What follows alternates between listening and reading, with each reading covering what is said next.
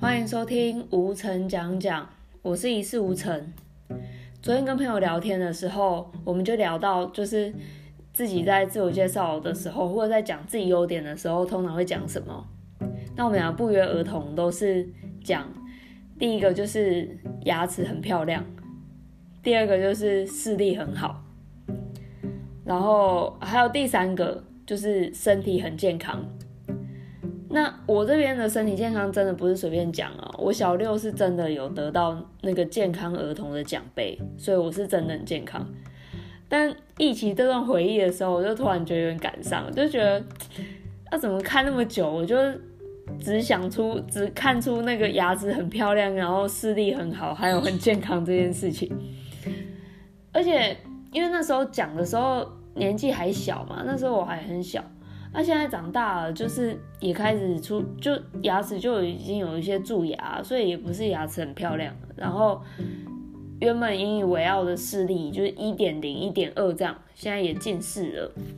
那我那朋友他现在视力还是很好，他没有近视，可是他就说，就是他们家有那个遗传性的老花眼，所以他也担心，就是时间久了之后。就是他的那个好视力，这个优势也会消失。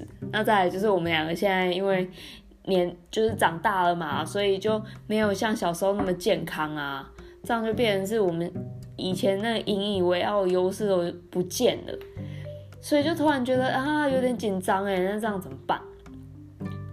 然后又突然想到，哎，对啊，那我们为什么要要要特别去找自己优点呢？当然是要建立自信啊。不过。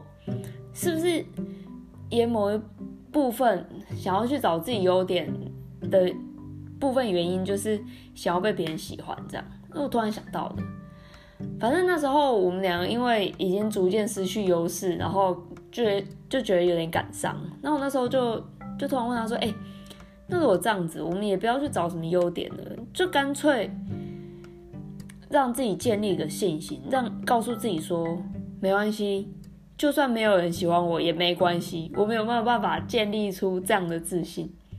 如果有办法建立出这样的自信的话，是不是就不用再担心什么自己没有什么优点啊？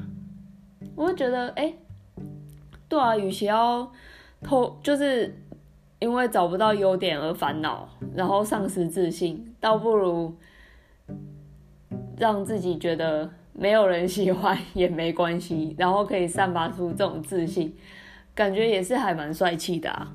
大家觉得呢？